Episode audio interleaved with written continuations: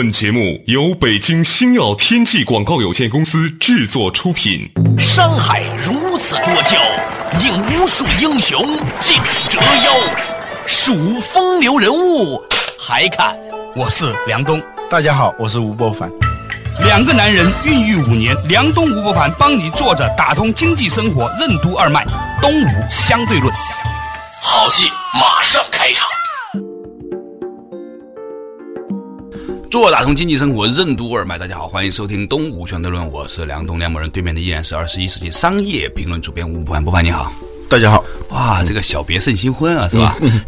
第三季的这个东吴相对论又来了，嗯，你说到底要不要做一些改变呢？后来我发现呢，坚持比改变更重要，我们能坚持把这个事情做下来，本身呢就是一个对自己的过去几年的一个。礼赞哈，嗯啊，觉得自己挺了不起的，还这么吭哧吭哧坚持做，是吧？嗯，当然呢，在这个过程当中，我们必须要表达的就是说，我们之所以一直做下去的，感受到了来自于听众朋友们对我们巨大的精神鼓励。嗯经常会有一些很有意思的人突然会冲过来说：“哎，喜欢你们的节目”，然后就消失掉了。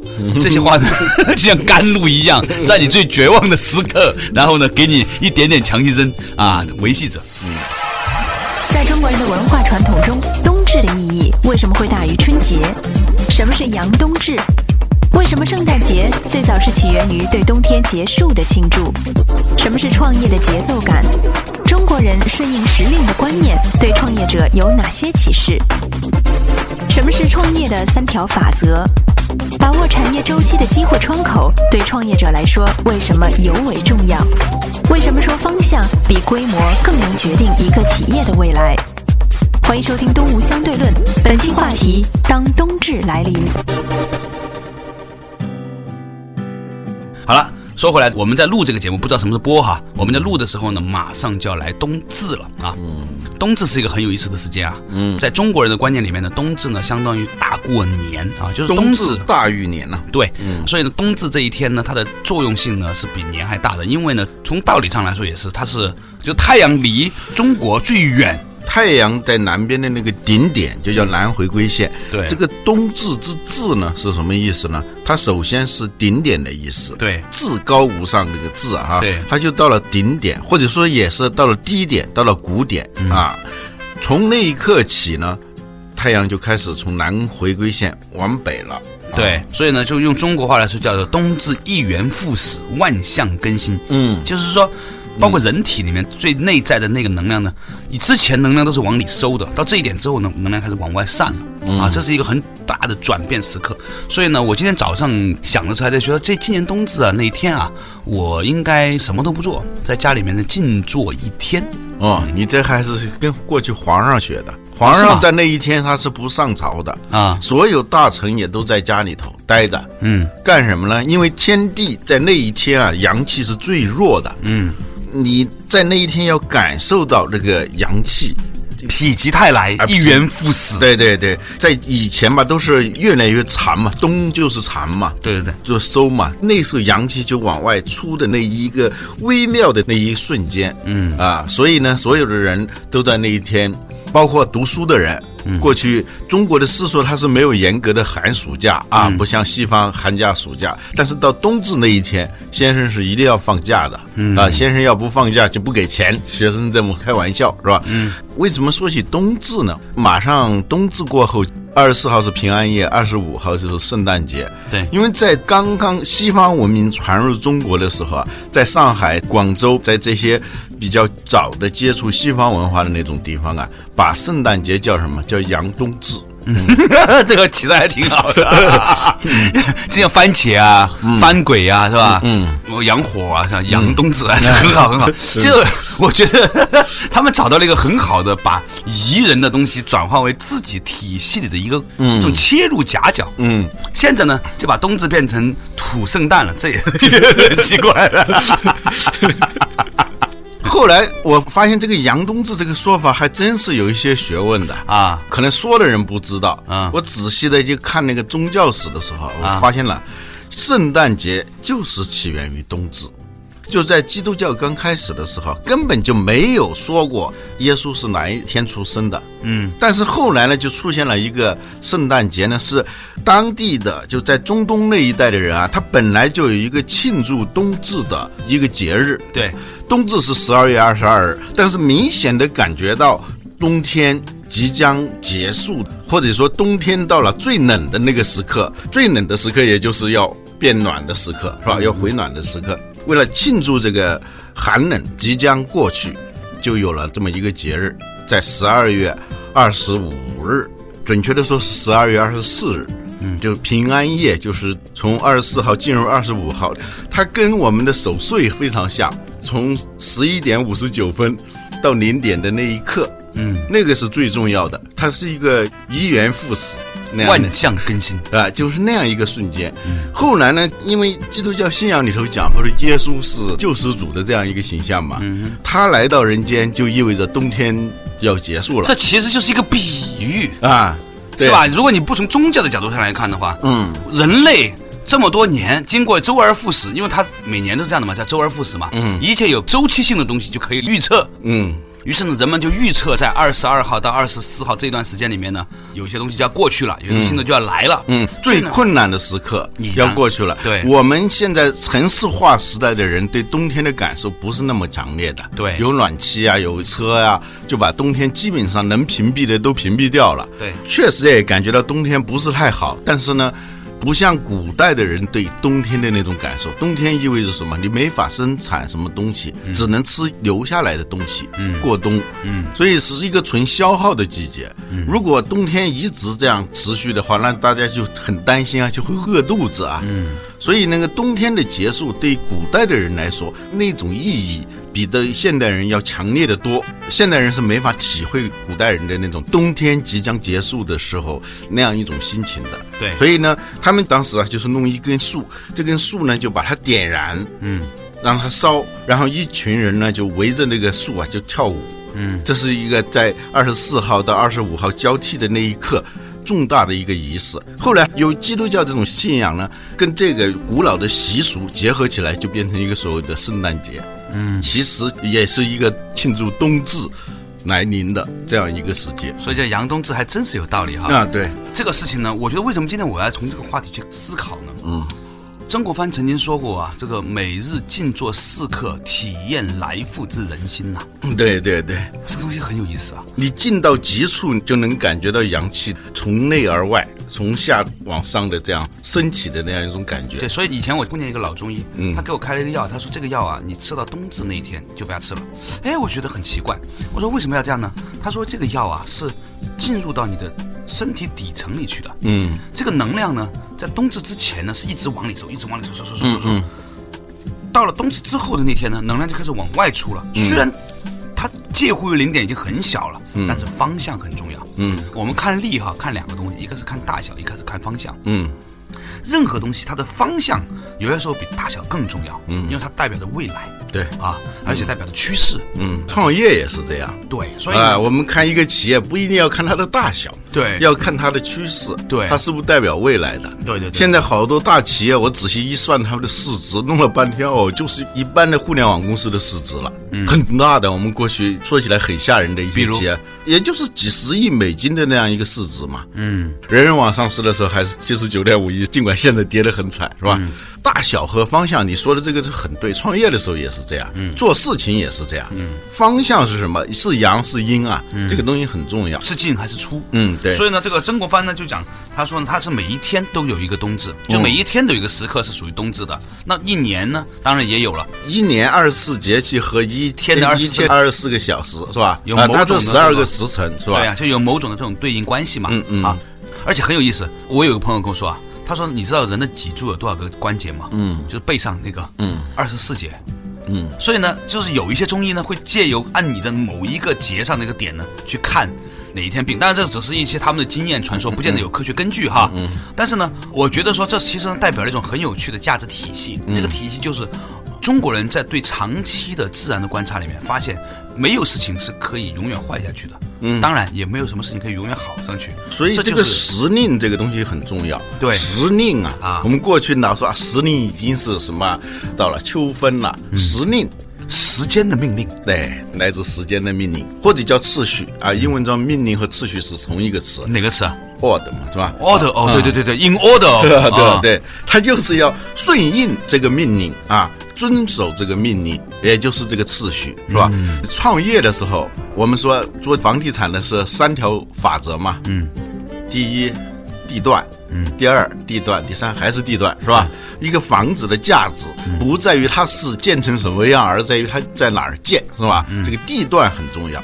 做企业的时候啊，这个创业也有一个法则，跟这一样的。嗯第一，timing 是吧？呃，timing，第一是时段，嗯，第二是时段，第三还是时段，嗯，location，location，location 啊，这是房地产啊创业是 timing，timing，timing，是吧？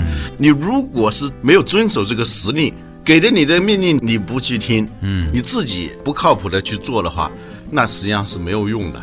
说起这个事，我想起一个顺便讲的一点儿童教育的事情。嗯，前段时间我跟唐汉呢聊起一个事儿，他也做儿童教育嘛。他说，很多父母都不知道，实际上小孩子啊，在零到三岁的时候呢，在发展出他的很多感受器官，嗅觉啊、听觉啊，嗯，你对音乐的辨赏啊，你对味道的记忆啊，这种东西。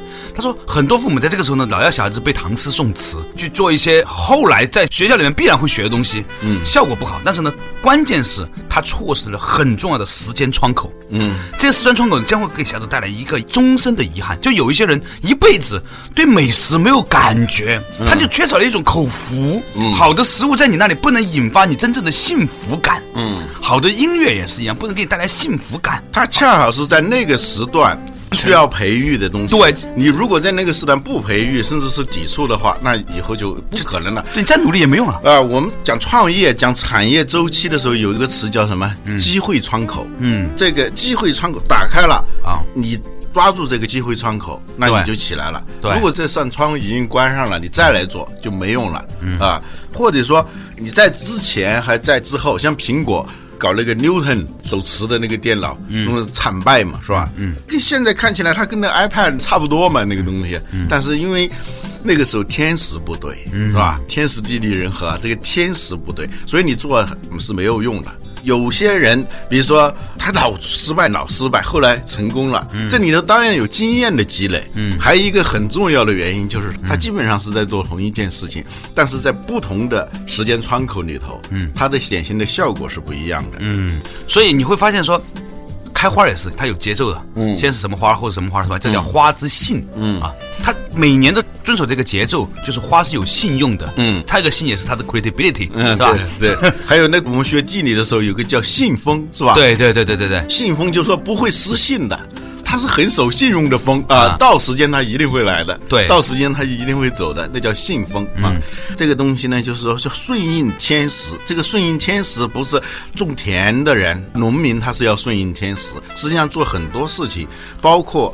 管理我们的身体，用你们的话说，就管理你的生命资产。嗯，你实际上也有一个 timing 这样一个概念的。说到此处呢，我想跟您说一下，广告时间到了，稍事休息，马上继续回来。冬至预示着怎样一种微弱而微妙的循环趋势？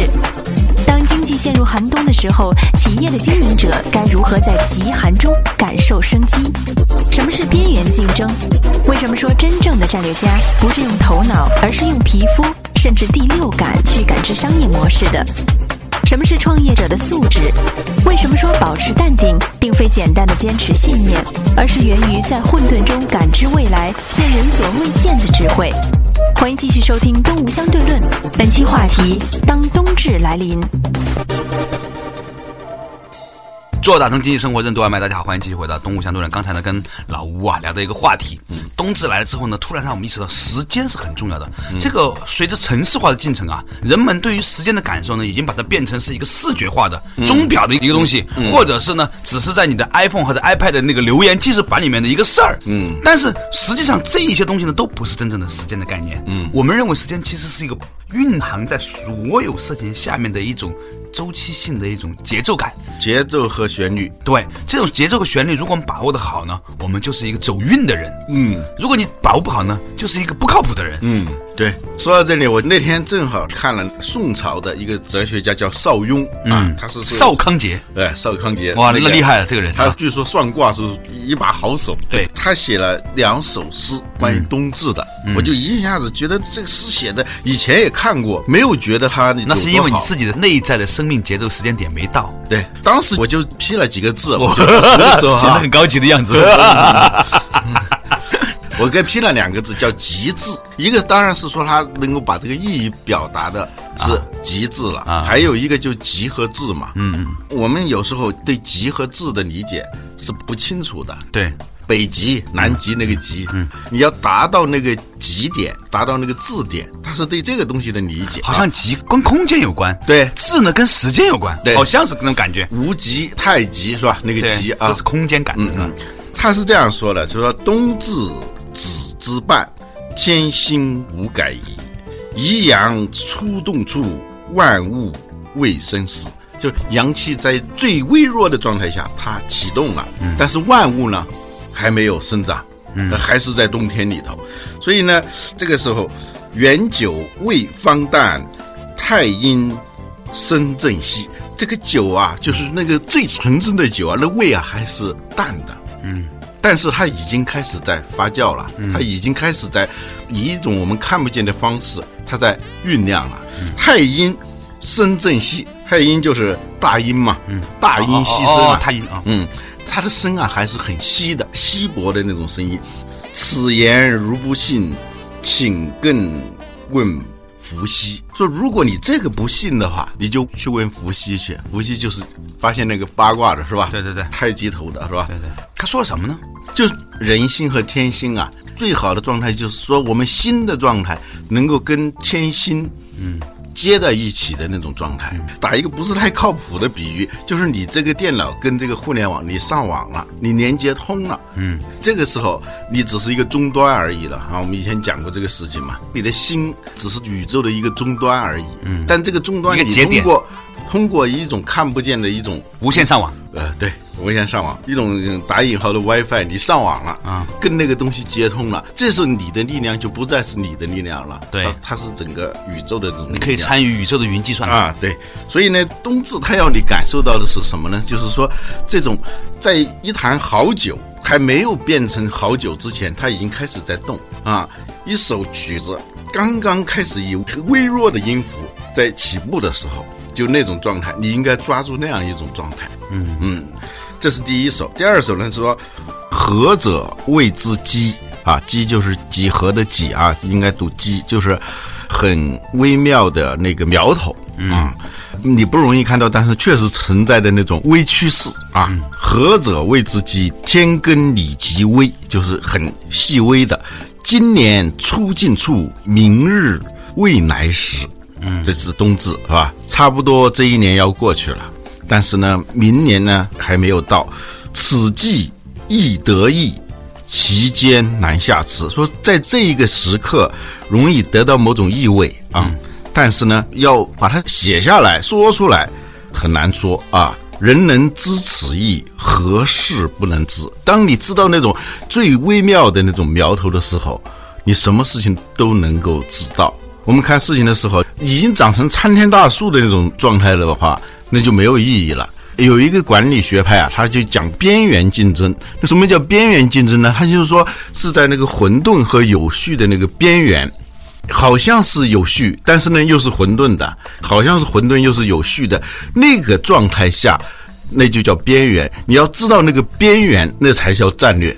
如果是纯粹混沌的，你是没有方向感的。如果这个大白于天下了，那跟你一点关系都没有了。就是说，那个趋势，天下人都知道了，你不可能从里头把握到战略机会。战略机会是什么呢？就是那种你看到了，别人还没有看到，很不容易看到的那种苗头。而在冬至这个时刻，恰恰就是一个阶段过去了，另一个阶段还没有开始，但是它已经开始了，就那样一种状态。当你在这个得其意的时候，你什么事情就能够，你会把握先机。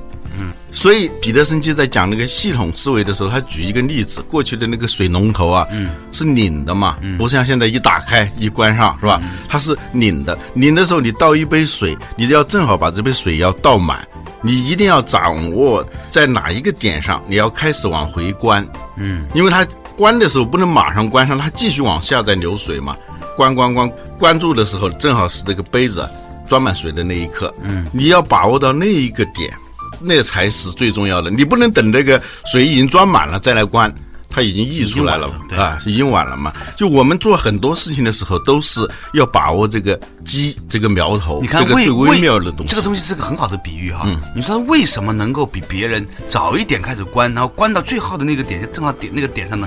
这个事情的本质在于你的内在心里面呢是有一个节奏感的。嗯，这个节奏感呢跟那个水龙头的那个流水的节奏感呢是同频的。对，其实你。做的事情呢，并不是关那个水龙头，而是捕捉你内在的那个节奏感里面那个点。嗯，所以重点不在于往外看，而是感受内在自己的那个旋律感，或者是把你的旋律感、你的节奏和外物的这个节奏达到一种合一的状态。对你这个所谓的分寸感的把握呀、那个拿捏呀等等，其实都是为了感受那个意，得到那个意，得到那个机。嗯。啊，如果你是一个很粗糙的这种状态的话，嗯，你内心是很粗糙的，你就不可能感受那个东西去了。嗯，为什么今天我们要讲这个关于冬至这个事情啊？嗯，我最近啊出去出差的时候碰到，总是大家又开始谈一个词儿了。嗯，冬天来了，冬天来了，各行各业，比如说光伏产业，嗯，很火爆的，到处都是在搞光伏、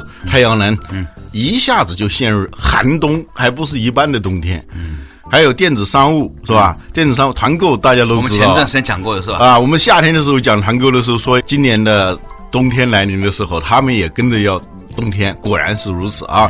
还有这个 B to C 现在已经陷入寒冬了，哪怕是现在目前特别火爆的一些网站，也遭遇到很大的问题，比如说凡客啊什么的。嗯。更不用说现在兴起的好多垂直的电子商务网站，嗯，问题大得很。B 轮投资到不了，拿到第一轮投资，拼命的上规模，拼命的造势，结果第二轮来不了，你马上就进入冬天了。嗯，还有应该说跟冬天没太大关系的传统产业，哎，现在也陷入冬天了。我前天在广州的时候，碰见一个专门给这些家电厂商供应重要零部件的一个企业的老板，他告诉我说。目前好多生产空调制冷设备的这些厂商的开工率，也就是百分之四五十。昨天我就听到一条新闻，嗯，美的裁员 百分之四五十，啊，就裁员啊，嗯，差不多一半。怎么会出现这种情况呢？哈，追根溯源又是跟房地产有关，嗯，房地产现在已经也可以说是进入冬天了，嗯，广州市今年计划拍卖五百亿的土地，到现在为止只拍出了一百四十几亿。还差得老远了，是因为它是土地供应商，结果开发商现在不买地了嘛？所以各行各业现在大家都又在谈论冬天了。我们以前零九年的时候谈冬天的时候，后来才发现那是一个似是而非的冬天。嗯，刚刚好像说有点冷啊，一下子就热了。嗯，但是今年呢，它是一点一点的来的，好多产业，不管是互联网还是传统产业，一点一点的来，大家都感受到这种冬天的寒意。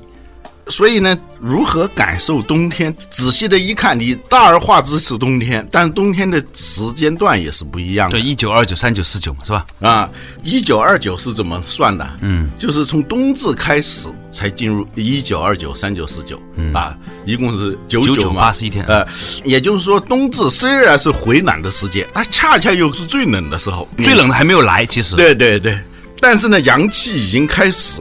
就是说，它是两个并行的过程。嗯，就是太阳已经开始在回暖了，但是它有一个滞后效应嘛。嗯，虽然是从南回归线往北在移，但是呢，它是在一个谷底的嘛。嗯，这个缓慢的一个过程，这个过程恰恰又是最冷的时候，数九寒天的时候，能感受到那种阳气开始往上浮，这是一种很高超的能力。一说起说谁，互联网里头好多人运气不好啊。当年如果坚持一会儿，不管是企业还是个人，嗯，最后都会很发达。结果呢，他们就是被留在冬天里了。原因就是他们感受到了寒冷，但没有感受到那种阳气浮动，就不知机。我现在发现这个所谓的战略啊，什么什么商业模式啊，这些都是一种很理性的一种表达。嗯，你是用一种知性设计啊规划出来的，但是真正的战略家真正的能够感受商业模式的人，他不是用头脑，是用皮肤感受的，甚至是一种超感官、第六感官，他就知道这个机会，就是别人完全还沉浸在一种相反的状态里头，他感受到了。我觉得这是创业一个很重要的一个素质。如果你没有这个素质的话，那是很难的。在这点上来说啊，嗯，老吴，我感觉呢，好像冬至还没有来。嗯，虽然天地的冬至差不多十二月二十一号、二十二号就会到了哈，嗯，但是我觉得从经济的角度上来说，冬至还没有到，冬至之后的寒冬还远着。嗯，你理解我的意思吗？嗯，因为政策出台到产生所有人能感受到的变化，它其实是一个时间效应的。它有一个后果延迟啊。对，我们以前讲过后果延迟，就是我们洗澡的时候调那个水啊，对我们感受冷热呢是马上就感受到的，一秒钟你就知道烫了还是冷了。呃对。但是呢，你掰这个水龙头啊，呃你掰了之后呢，可能要二十秒之后它才会变化。对呀、它效果延迟，但是你的反应是不延迟的。所以呢，你感觉到特别凉，你就用猛药，使劲的加大那个热度，搞什么像那种四万亿的猛药，哇，往往里头加。但是当你真感到热的时这候，真感到热的时候就烫的要死了，你就赶紧往回掰，掰还不够凉，还不够凉，还不够凉。一直要搬到这边的时候，哦，感觉到凉的时候呢，又不行了，就来回就要折腾。我们说不折腾啊，其实是需要智慧的，需要淡定的。对“淡定”这个词啊，是需要自信，还不是智慧。他不是你要充分的自信，才能感知充分的淡定。对呀、说这人很淡定，他有些时候他只是一个麻木状态，是一个非感知的状态。嗯，另外一种呢是高级的，他能够在这个凉水当中啊，能感受到某种还没有来的那种热意，是吧？他也知道这个效果延迟的问题，嗯，就像说那个冬至，它其实是一个是冬天的顶点，到了最后了，嗯，按照理论上说，它已经是开始热了，要开始呃要热了，开始热了，但是要到真的要热起来，还得有个八十八天十一天呢，而且这不是一种简单的信念问题，你是能感受到那个阳气已经上来的。所以要足够的安静。对，所谓的智慧就是淡定啊，嗯就是要同时感受到一种现象里头、一种状况里头的相反的东西。嗯，不是说去说服别人或者说服自己说啊要坚持要淡定，不是，你已经感受到那个东西了，嗯虽然是很微弱很微弱，你已经感受到了。如果没有这种感知力的话，你没法淡定的，要不就迟钝，要不就是一惊一乍、惊慌失措。啊，头疼一头，脚疼一脚，啊，最后的就是一个折腾的状态。对，今天呢，我和老吴呢，我们聊这个话题啊，就是讲到关于冬至这个事情，由这个自然界的冬至呢，联想到了这个经济的冬至。呃，我自己的判断呢是冬至似乎还没有到。最可怕的事情，我现在看到了最近的时间，大量的资本在外移，我们可以看到很多本来在投资到中国的一些外资也在撤资。嗯，另外呢，美元在突然反转，已经出现十二个人民币对美元的跌势了。这个事情呢，我觉得它代表着一个很值得我们好好分析的一个现象。那么到底是什么呢？或许呢，过一段时间呢，我们会和大家展开来详细的聊。今天的节目呢就是这样，感谢大家收听今天的东吴相对论，下一期同一时间再见。